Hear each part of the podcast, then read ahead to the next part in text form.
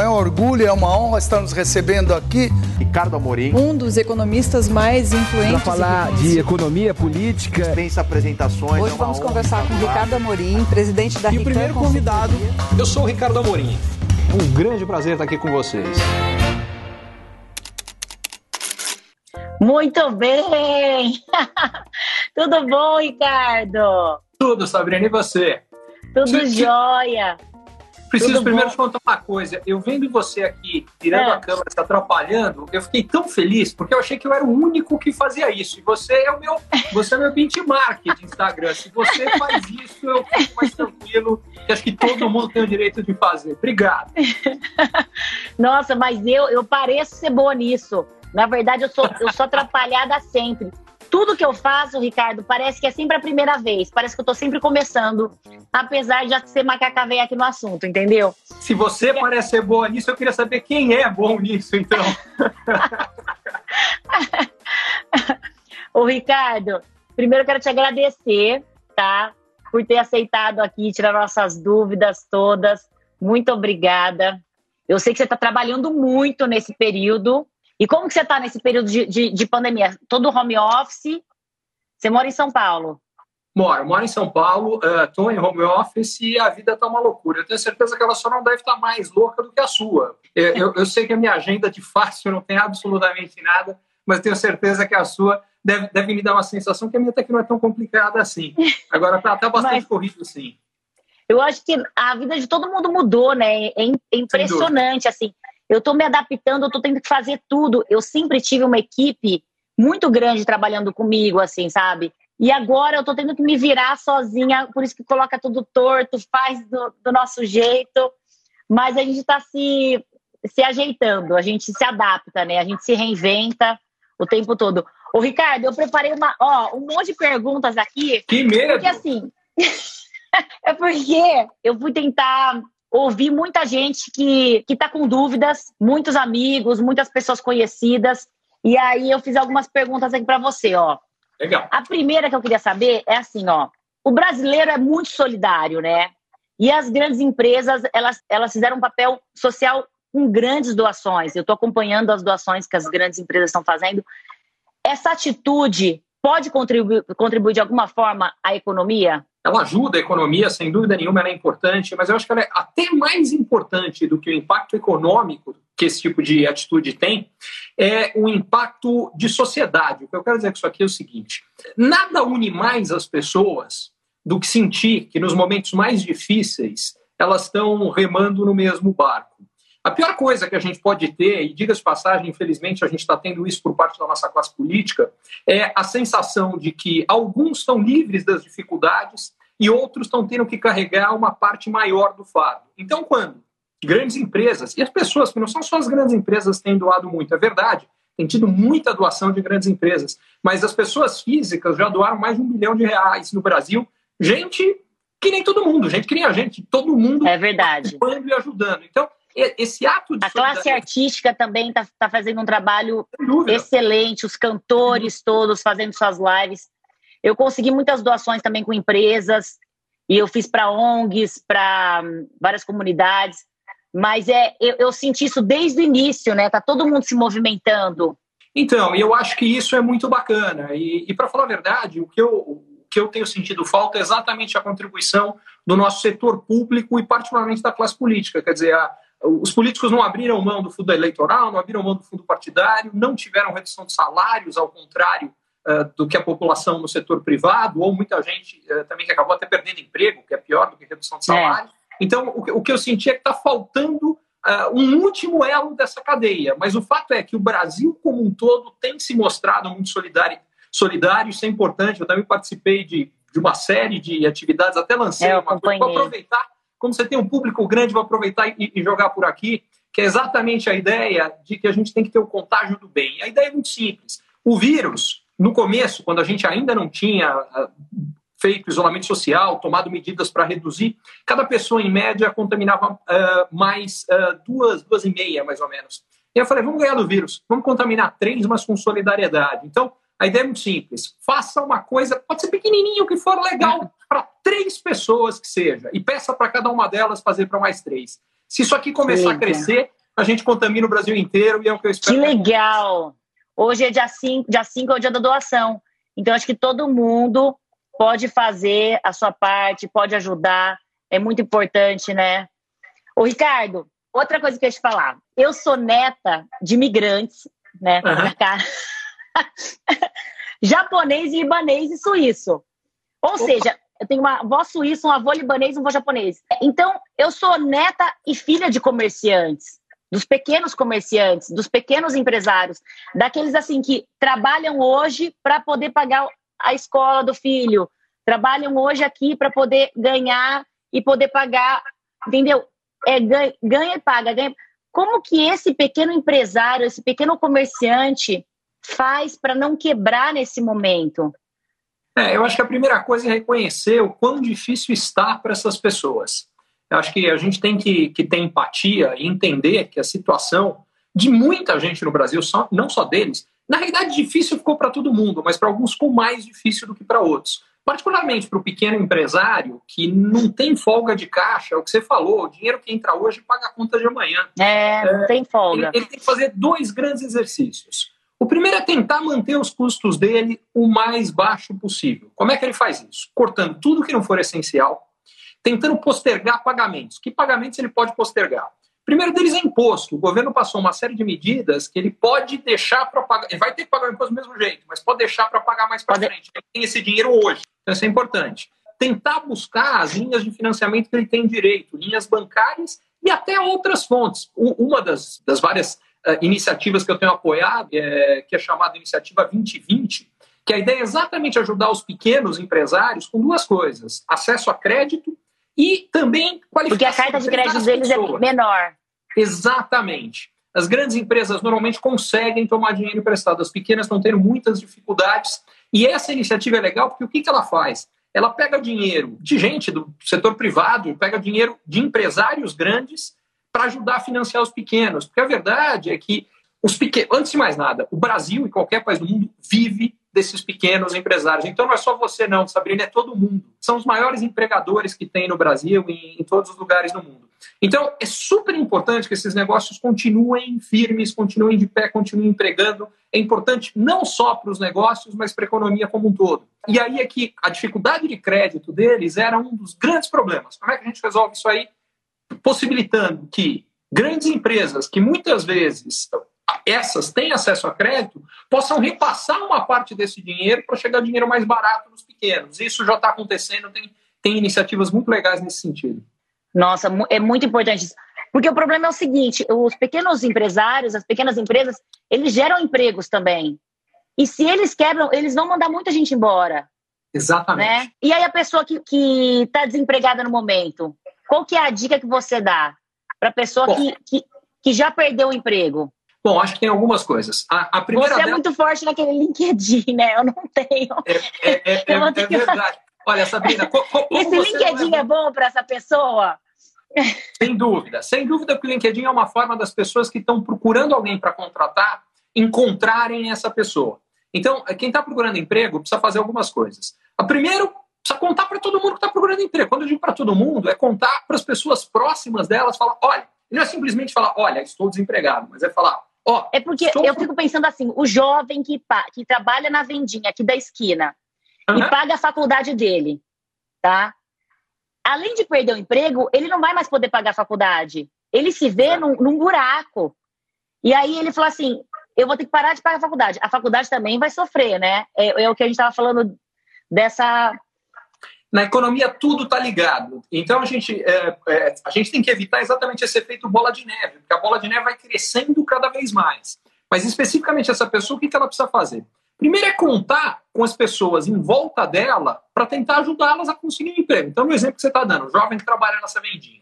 Eventualmente, pode ser que tenha um outro, uh, uma outra pessoa que ele conheça, ou alguém que conheça ele, que conhece um terceiro, que está precisando de alguém, por exemplo, para fazer uma entrega. Porque então tem algumas coisas que diminuíram muito. Então, por exemplo, o comércio está sentindo, mas tem outras que cresceram. Por exemplo, serviços de entrega. Uh, deixa eu dar, e isso é uma outra coisa que eu acho que a gente, que todo mundo que está procurando emprego precisa pensar, que é o que, que eu sei fazer e o que está precisando agora. Então, o que eu sei fazer e o que está precisando. É, porque o problema é, às vezes tem alguma coisa que a, que a gente sabe fazer, que a gente faz bem, mas que naquele momento, por alguma razão, as pessoas não estão contratando. Então, esse não é o caminho. Mas tem um monte de outras coisas que estão precisando. Então, deixa eu dar alguns exemplos. Por exemplo, vamos criar uma situação que você falou desse jovem. De repente, na região que ele, que ele mora, pode ser que tenha gente de idade, até por ser mais, mais vulnerável à doença, não está querendo sair de casa, e que ele, ele, ele fala o seguinte: olha, você não faz o seguinte, me fala o que, que você precisa, eu vou comprar para você e trago para você. Tem que se mostrar. Na realidade, o que eu acho que a gente precisa buscar aqui é como ajudar as pessoas, e no caso de alguém que está procurando emprego, é como ajudar alguém e ao mesmo tempo ser remunerado por isso. Muito, muito importante, Ricardo. Ô, Ricardo, e me fala uma coisa: e os grandes empresários? Tem algum risco para as grandes empresas? Por exemplo, essas grandes empresas, elas também vão passar por alguma crise? Elas estão passando por dificuldades grandes, mas em geral elas têm duas, pelo menos a grande maioria delas, tem duas coisas que as tornam menos vulneráveis do que as pequenas empresas. A primeira delas é que elas têm acesso a, a crédito dos bancos. Como elas têm normalmente ativos como garantia desses empréstimos, elas conseguem tomar dinheiro emprestado, coisa que às vezes o pequeno comerciante, por exemplo, que você dava como exemplo, não consegue. A segunda é que normalmente elas já tinham, até por uma questão de planejamento estratégico, uma folga de caixa que dá para ficar algum tempo sem receita. É claro que nenhuma empresa consegue ficar para sempre. E essa é a razão pela qual o grande desafio é a gente cuidar da doença e, ao mesmo tempo, encontrar como gradualmente normalizar a vida. Porque cuidando da doença, ficando fechado eternamente, a gente mata a economia. Por outro lado, saindo, sem, sem ter as medidas. Então, esse momento é muito delicado, né? Super. Como que a gente resolve isso? De ficar, de sair, de. O que fazer? Olha, é, fundamentalmente são duas coisas. A primeira. Eu até mandei uma pergunta aqui para você. É. Eu tinha colocado aqui, ó. Nesses tempos. Ne, cadê ó, que eu coloquei aqui, ó? Nesses tempos de crise econômica e sanitária, o que é pior? Ser ministro da saúde ou ser ministro da área econômica? Por quê? acho, acho, acho, que os dois, até porque eu acho que os dois têm que trabalhar juntos. Porque se a gente vencer só uma dessas duas batalhas sem vencer a outra, a gente vai acabar perdendo as duas. O que, que eu quero dizer com isso? Então, digamos que a gente fala: não, não, vamos cuidar da saúde e dane-se a economia. Fica fechado o tempo que, que, que precisar, ficar fechado dois anos, a gente fica. Ficar fechado dois anos, morremos todos de fome dia 15, dia 15 agora eu vou fazer dois meses que eu tô trancada aqui em casa. Pois é, pois é, uma loucura. E é aí uma chegou loucura. exatamente. Então chegou exatamente o meu ponto. Então não dá para fazer isso. Mas tem gente que quer o contrário, fala: não, esquece. As pessoas morrem de qualquer jeito, se tiver que morrer, que morra de coronavírus, vamos todo mundo para a rua, vamos retomar a vida. Só que se você fizer isso, a gente vai ter um mar de caixões e não vai dar para acontecer. O que vai acabar acontecendo, porque o problema é assim: a letalidade da doença, quando a gente trata as pessoas, ela é baixa. É, o percentual de pessoas que é. morrem de coronavírus dos que pegam é relativamente pequeno, com tratamento. Só que se a gente tem um monte de gente ao mesmo tempo, e aí não tem é, hospital, não tem quarto, não tem quarto de UTI para tratar essas pessoas, aí vai lá em cima e morre um monte de gente. A gente já viu essa, essa história, infelizmente, nos Estados Unidos, já viu na Europa, enfim, lugares muito mais ricos que o Brasil tiveram esse problema. Então não dá. Então qual é o desafio? é conseguir manter a transmissão da doença sob controle, e aí é onde entra usar máscara, aí é onde entra lavar a mão o tempo inteiro, aí é onde entra cumprimentar as pessoas assim e não assim. Mudar a forma da gente cumprimentar. A gente vai ter que mudar isso, né? Já mudou essa forma de viver em sociedade. Os beijinhos, os abraços. É, eu, eu, eu digo infelizmente porque eu, eu sou do tipo que gosta de abraçar e dar beijinho, mas não tem jeito, é, tem que fazer. Então, essa é a primeira coisa. E a segunda, a gente precisa testar muita gente e monitorar as pessoas. Porque usando, por exemplo, celular, descobrimos que, sei lá, que eu tô com coronavírus.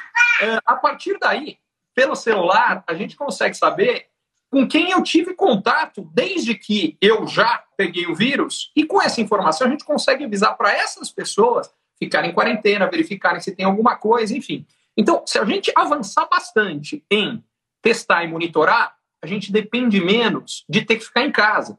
E aí a gente pode ir abrindo a economia. Então, o caminho é esse: é avançar em testar e monitorar, manter sob controle a, a transmissão da doença e ir abrindo gradualmente. À medida que a gente for abrindo, o que vai acontecer? Vai ter momentos que vai subir um pouco. Ah, não, então agora segura um pouco. E as pessoas do grupo de risco continuam em casa. Bom, é, essas vão ter que tomar mais cuidado por mais tempo. Essas, quando você brinca, fala, olha, já passaram dois meses, essas vão ter que ficar alguns mesinhos a mais, eu temo, é, até que a gente tenha um tratamento super eficiente, que a gente ainda não chegou lá, ou uma vacina. A gente vai acabar tendo uma ou as duas coisas, mas ainda vai demorar mais um pouco. A Karina mandou uma pergunta aqui, ó. Quanto tempo o governo aguenta recebendo menos impostos e com o suporte dos salários às empresas? Olha, é, esse, esse é um dos problemas que a gente tem. Então, da mesma forma que as famílias ou as empresas, os negócios, a vendinha, ele tem um limite de dinheiro que ele consegue ficar sem receita, o governo é igualzinho. Então, o que está acontecendo? A economia piora, cai a arrecadação de imposto. Ao mesmo tempo, o governo está gastando muito mais com esse monte de programa seja para ajudar a empresa, seja para ajudar as pessoas, seja para evitar quebradeira, enfim, até gastou mais com saúde. Então, o grande problema é que isso tem limite e volta na história do porquê a gente tem que encontrar formas, sim, de reabrir a economia, mas tem que fazer isso tomando cuidado. É verdade. Tomando cuidado. Ô, Ricardo, você falou dessa do pequeno, do pequeno comerciante, do pequeno empresário e dos médios também. Eu, por uhum. exemplo, tenho muito contrato com os médios com é, empresas médias, empresas familiares. É, os que não se adaptaram, não, não se reinventaram, não vendem ainda online. O que, que eles precisam fazer nessa hora? Como que eles, como eles vão fazer essa mudança no meio dessa pandemia, com tudo fechado? Como que eles fazem? Olha, são várias coisas que eles têm que fazer. Uma delas é se adaptar e vender, mas não é só vender online, tá? Vender online, sem dúvida, tem que ser parte da estratégia. Eles têm que incluir isso. Até porque uma das coisas que eu acho que vai acontecer, Sabrina, é que como a gente está ficando muito tempo em casa e se acostumando a comprar mais online, ou até gente que nunca tinha comprado online e agora comprou, tá bom. Eu vou falar uma coisa para você. O Duda só faz uhum. compra online, só que ele é viciado em compras online. Então, tipo assim, Sim. ele todo dia chega a Amazon aqui em casa. A gente está viajando qualquer hora, chega a Amazon, chega Mercado Livre, chega não sei o que. Chega...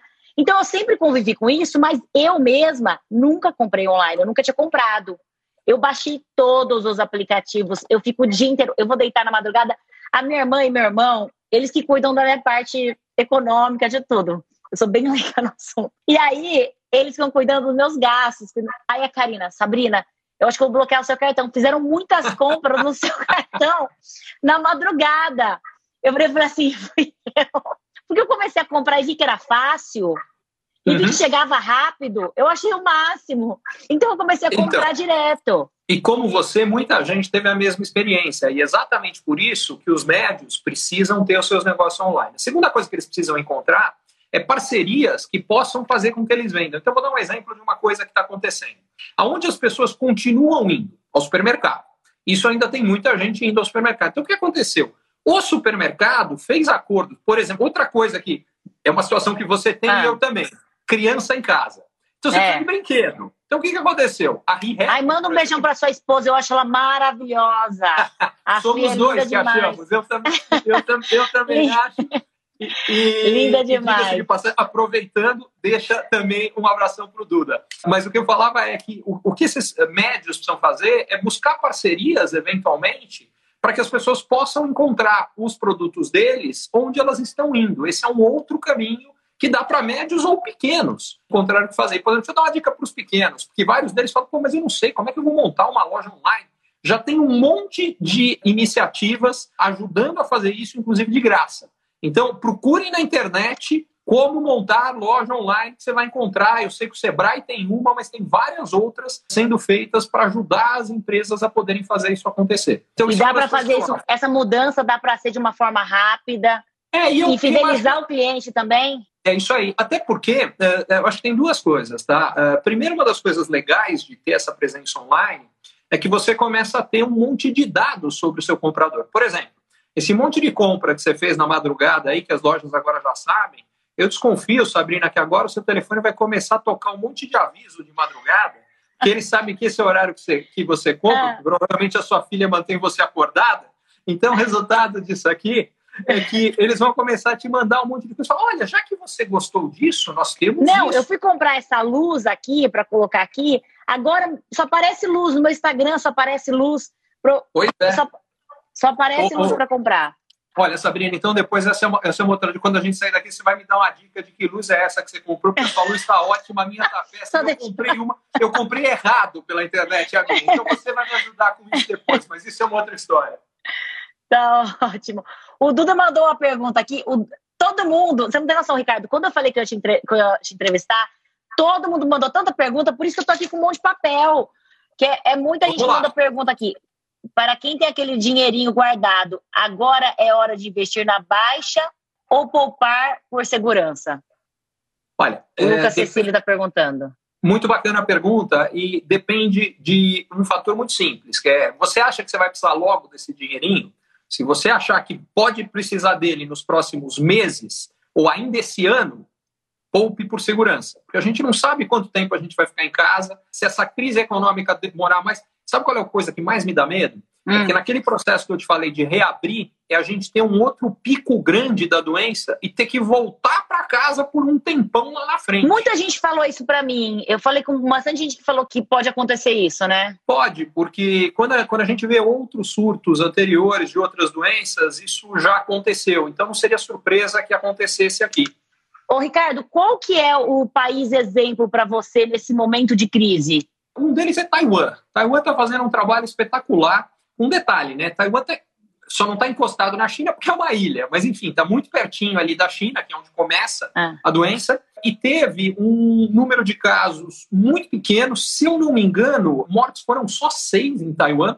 E o que eles fizeram muito bem foi o que eu te falei: foi testar muita gente, monitorar muita gente. Agora, Taiwan é um lugar rico e pequeno. Agora, o Senegal, por exemplo, um lugar na África, pobre, muito mais pobre que o Brasil, renda per capita muito mais baixa que a gente, conseguiu controlar muito bem. Por quê? Porque eles agiram muito rápido. Por que, que eles fizeram isso? Porque, que, em geral, os países da Ásia estão indo bem, e a razão dos países da Ásia é que eles tiveram antes surto de duas outras doenças, da SARS e da MERS. E aí, com isso, eles aprenderam como responder. No caso específico do Senegal, o problema foi o HIV eles tiveram muita gente contaminada. Então, assim que começou a doença, eles foram um dos primeiros a fechar aeroporto e, e antes de fechar. controlar. Exatamente, monitorar. monitorar todo mundo que estava chegando no aeroporto. Desenvolveram vários desses, desses uh, ventiladores meio que caseiros, muito baratos, porque lá basicamente eles não tinham os ventiladores que são necessários quando o paciente tem que ser entubado. Então eles encontraram formas de poder tornar o tratamento acessível para mais gente e estão indo bem. Então, tem, tem vários países que eu acho que estão fazendo um bom trabalho. Que bom. E o Brasil? O que, que você acha que a gente tem que fazer? Que a gente precisa fazer? Urgente. Eu acho, então, eu acho que num primeiro momento a gente fez o que dava, que era a história do isolamento. Então vamos lá. A taxa de transmissão da doença, sem hum. a gente fazer nada, sem tomar cuidado nenhum, no Brasil, quando começou, chegou a ser de quatro pessoas contaminadas, cada pessoa contaminava quatro. Aí a gente começou a fazer um monte de coisa, que eu falei, lava a mão, na hora que espirrar, espirrar para cá, usa máscara. Essas coisas reduzem essa transmissão, mas não reduz para baixo de um, porque quando isso aqui, quando uma pessoa contamina mais de uma, tem cada vez mais gente contaminada. Quando uma pessoa contamina menos do que uma, começa a cair e a gente controla a doença. A gente ainda não chegou em um no Brasil. A gente está mais ou menos no Brasil como, como um todo em um e meio, tá? Mas era quatro. Já caiu bastante. Precisamos cair mais um pouquinho para ir poder. Para poder voltar.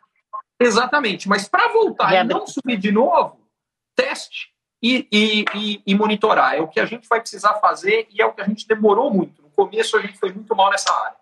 Tem uma pergunta aqui que eu gostei bastante, que é aqui, ó. ó quando surgir a cura ou uma vacina contra o Covid, como acreditar que essa medicação não chega ao mercado com preços altíssimos para compensar o investimento que os laboratórios do mundo tiver, fizeram?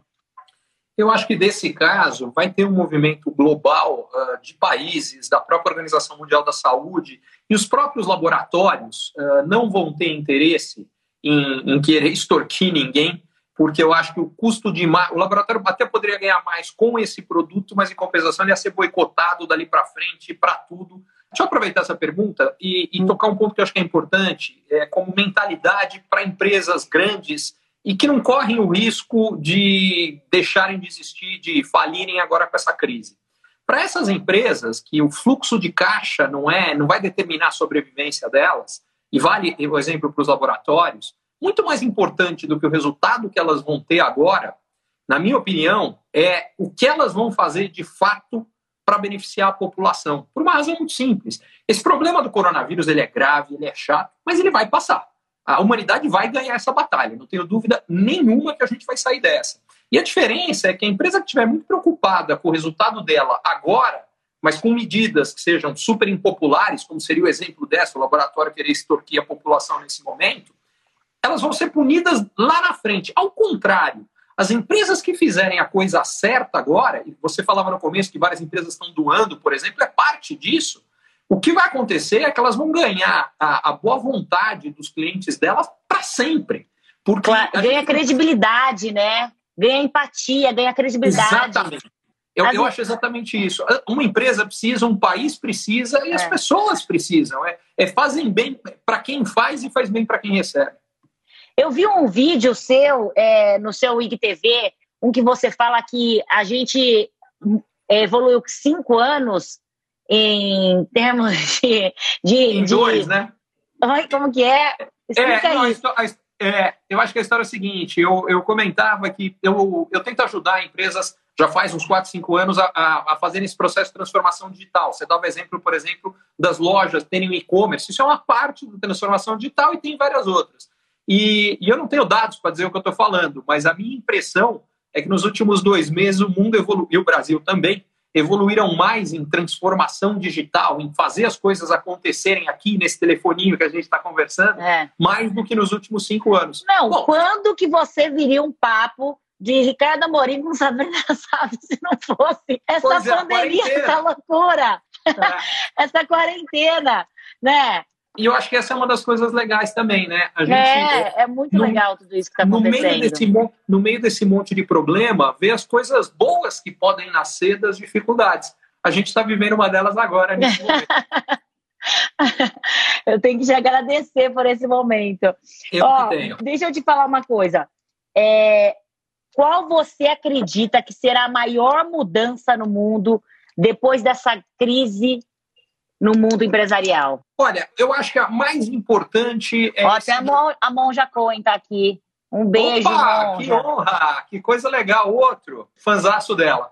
É, eu acho Também. que a, a, mais, acho que a mais importante talvez seja a que eu acredito, que eu tenho certeza, não sei se é a mais importante, mas a mais garantida é exatamente esse processo da gente se familiarizar mais com o que pode ser feito no mundo digital. A mais importante, a que eu mais gostaria, mas eu não tenho certeza que ela vai acontecer, eu acho que ela vai acontecer para algumas pessoas, acho que não vai para outras, eu não sei como vai ficar para a humanidade como um todo. Tomara que, as, que as, aquelas para quem vai acontecer sejam mais e mais fortes, mas é a gente passar a olhar para a humanidade, para o planeta de uma forma diferente. Quer dizer, o, o que eu acho é que as crises, elas sempre são uma chance de aprendizado.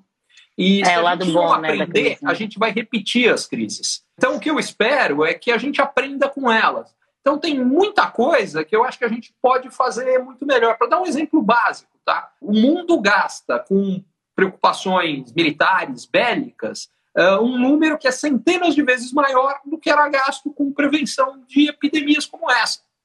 Faz sentido? É, então, tem, só para dar um exemplo. Muito punk. A Feti colocou aqui, ó, a Feti é uma marca de roupa, é, ela trabalha com moda aqui no, no Brasil, uma marca muito grande. Quanto tempo você acha que a economia vai demorar para voltarmos ao estágio que nós estávamos? Quando que a gente vai conseguir voltar? Olha, é difícil saber por não saber o risco daquele eventual um segundo surto. Vamos assumir que não vai ter segundo surto. Se, não, se, não, se isso não acontecer, eu acho que entre o final de Se isso ano, não acontecer, e voltando quando a trabalhar? E voltando quando? Eu, eu, eu, eu acredito que a gente volta a trabalhar entre final de maio e início de junho. Eu acho que as coisas vão estar começando, não é que vai estar tudo normalizado, mas já vai estar num processo maior de normalização. E aí o que eu acho é isso, essas duas coisas sendo verdade, eu acho que entre o final desse ano, começo do ano que vem, a gente já está onde estava lá. Agora, isso assume que a gente não vai ter um surto grande. Se tiver, é só em algum momento no ano que vem, na melhor das hipóteses. Muito bem. É, gente, não vai ser fácil não. Ah, eu separei para você, para fazer com você um eu não sei se um ping-pong. Fantástico, ótimo. Sabina, deixa eu aproveitar, deixa eu aproveitar do ping-pong. Eu vou até te contar uma é. divertida aqui. Uma das coisas, falando das mudanças boas que aconteceram, aconteceu aqui em casa, é um ping-pong. A gente comprou é. uma mesa de ping-pong. Eu tenho dois filhos pequenos, de 7 e 9 anos, e o que a gente resolveu fazer para brincar e ao mesmo tempo se mexer e, e, criar uma dinâmica na casa legal foi a gente comprou uma mesa de ping-pong e tem jogado ping-pong todo dia. Então vamos pro nosso ping-pong agora. que massa! Vocês, gente, vocês compraram uma mesa de ping-pong, muito legal! Pois é. Muito legal! Muito bom! O que mais você tem feito com as crianças? Porque não é fácil, gente. Para eles, eu não. não sei como que vai ser depois, né? Vocês estão, ah, vocês estão tendo que fazer aquele homeschooling, né? Estão tendo que estudar de casa as lições. Minha irmã chorou outro dia, minha irmã me ligou chorando, falando, não estou dando conta. Olha, a, é, é, aqui em casa, quem tem feito isso 99% das vezes é a minha esposa, e, e ela de vez em quando também tem a mesma, tem a mesma sensação, e ela escuta a mesma coisa das amigas, quer dizer, é difícil para todo mundo, porque o que, o que aconteceu é que as escolas tiveram que fazer essa transição para esse homeschooling sem preparação nenhuma. Então, o que aconteceu é que, na prática, transformou as pessoas em casa, uh, em parte, nos professores. E os próprios professores não estavam preparados para essa. Não é que eles não tenham capacidade de fazer, mas eles não foram preparados para isso. Então, e isso As tá escolas não estavam nem um pouco preparadas, né? E, isso, e não é só isso, complicou a dinâmica de todo mundo. Então, o que está acontecendo? As pessoas estão em casa tendo que cuidar da casa, é, dar aula junto para as crianças, principalmente quem tem filhos pequenos, como é o meu caso.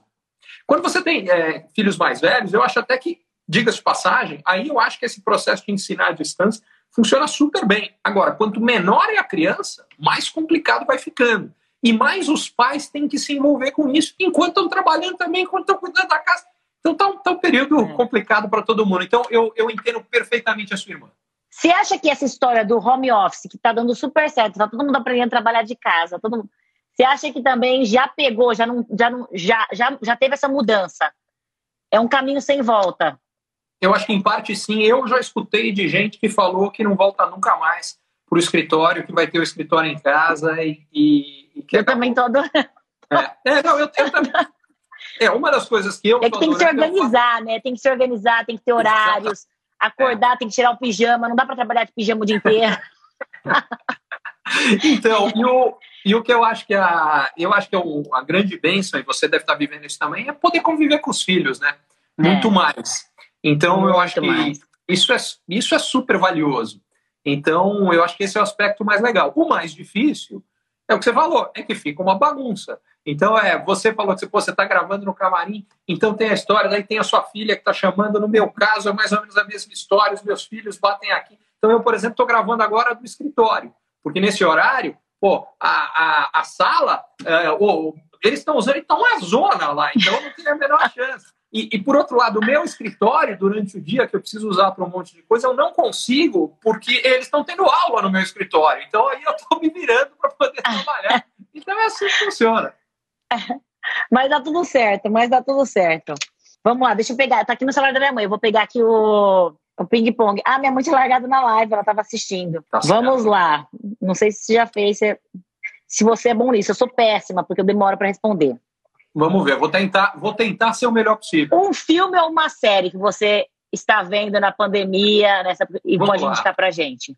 A série que eu estou vendo é A Última Dança da Netflix, que é da vida do Michael Jordan, mas conta toda a história do Chicago Bulls. Eu adoro. Ai, o Karim tá vendo, meu irmão falou que é demais, que é tem que assistir. sensacional. Eu sou apaixonado por esporte e, enfim, tô adorando.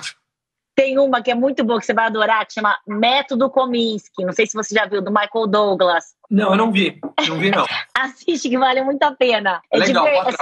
é, é super leve, divertido, da Netflix também. Método Kominsky. Depois não, assiste, coisa leve agora é o que a gente precisa. Uma, um ídolo. Ah, eu tenho vários, mas eu diria de bate-pronto Gandhi. Nesse momento, então. É, eu acho que nesse grande... momento mais do que nunca. A gente, é, é interessante falar do momento, porque acho que mais do que nada a gente precisa de líderes que unam as pessoas e que não dividam. E o que eu tenho visto no mundo, no Brasil também, são mais divisões. E a gente precisa de gente que tenha o espírito de falar: nós, humanidade, estamos juntos nessa guerra. O inimigo é comum, o inimigo é o coronavírus, o inimigo não é quem pensa diferente de você, o inimigo não mais é. Mais do que nunca, né? Exatamente. Grande. Boa, Ricardo. Uma inspiração. Esporte. Esporte me inspira a. Primeiro, me energiza, me faz bem. O que, que, você, segundo... faz... que, que você gosta de esporte? Ah, tudo, que você, tudo que você possa imaginar eu já fiz. Mas ah, é? ultimamente é? que eu não estou fazendo, mas eu, que, eu, que, eu, que eu talvez eu mais tenha feito é nadar.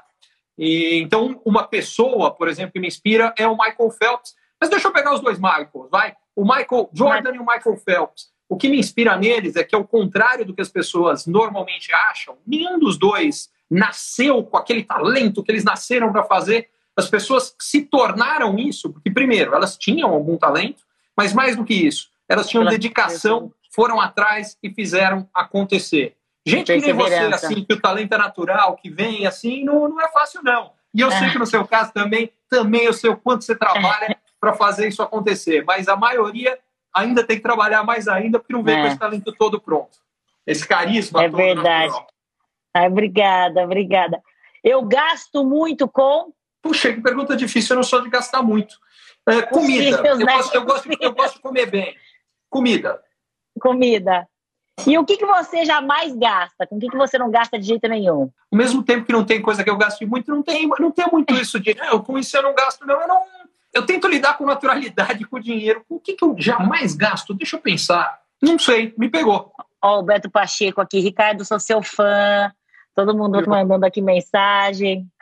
Então tá, então vamos continuar. Hábito saudável. Você falou do esporte, né?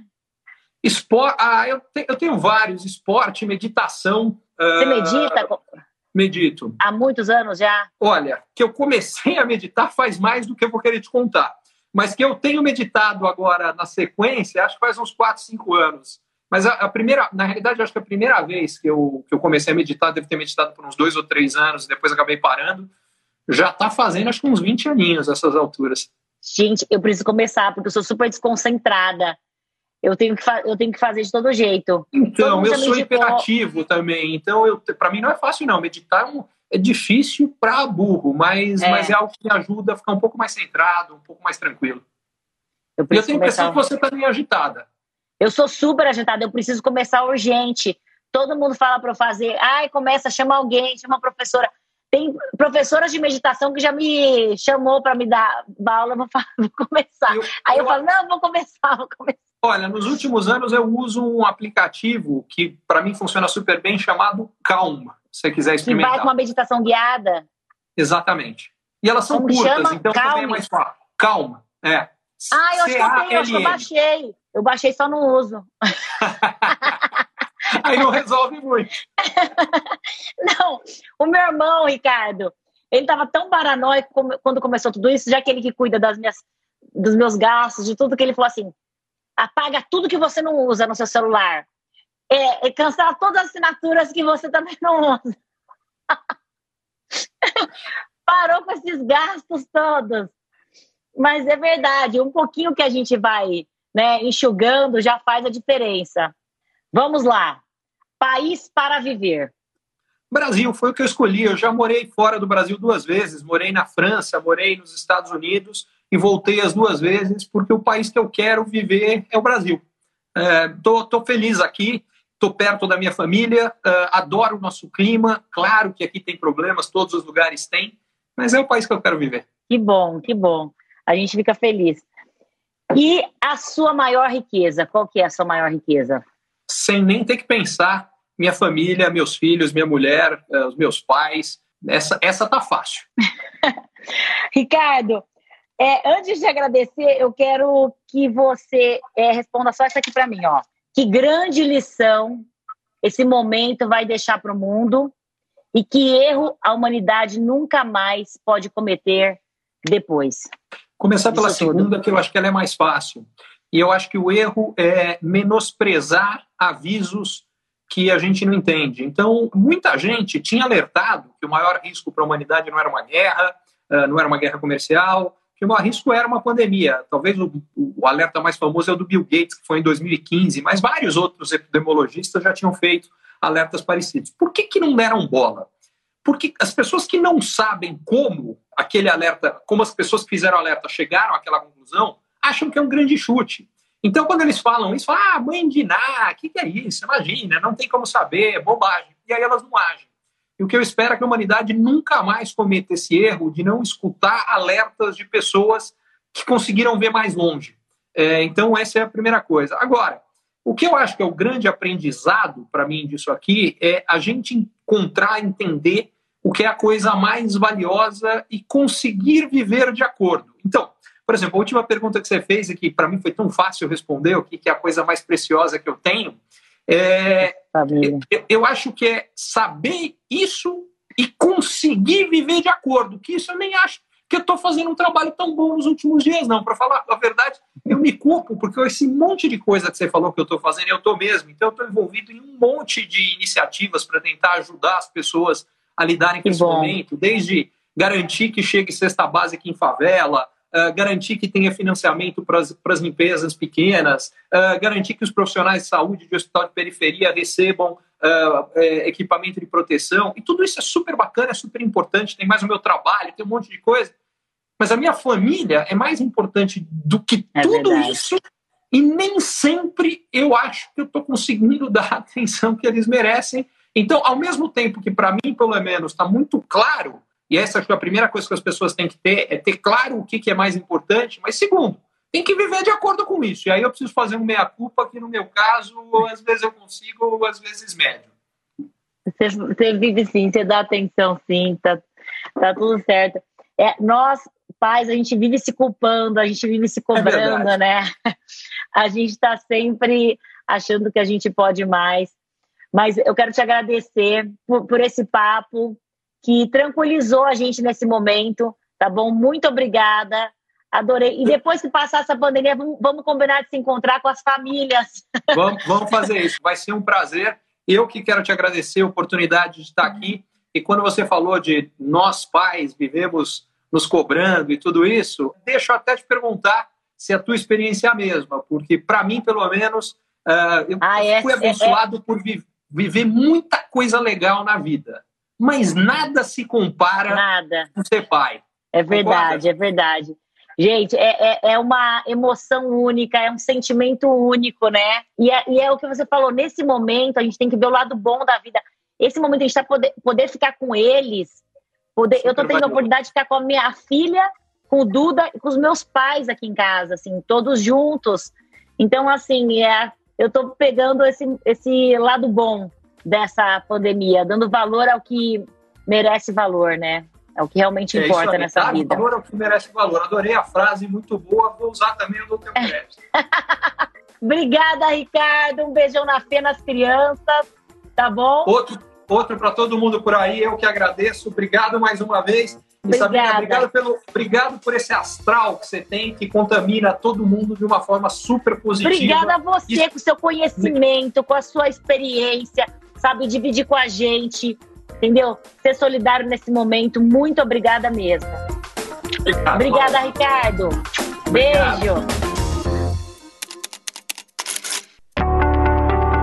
Você é empreendedor ou executivo e você ou o seu negócio tem encontrado desafios para crescer mais, para ter margens melhores, para obter resultados melhores, para sustentar um crescimento acelerado de antes, para conseguir um novo investidor, para conseguir financiamento para o seu negócio, para fortalecer a sua equipe, talvez a mentoria Ricardo Amorim seja para você. Lá o que eu faço é ajudá-lo a entender melhor as transformações econômicas, sociais, demográficas, tecnológicas que estão acontecendo e, baseado nisso, tomar decisões melhores e montar a melhor estratégia para lidar com o seu desafio específico.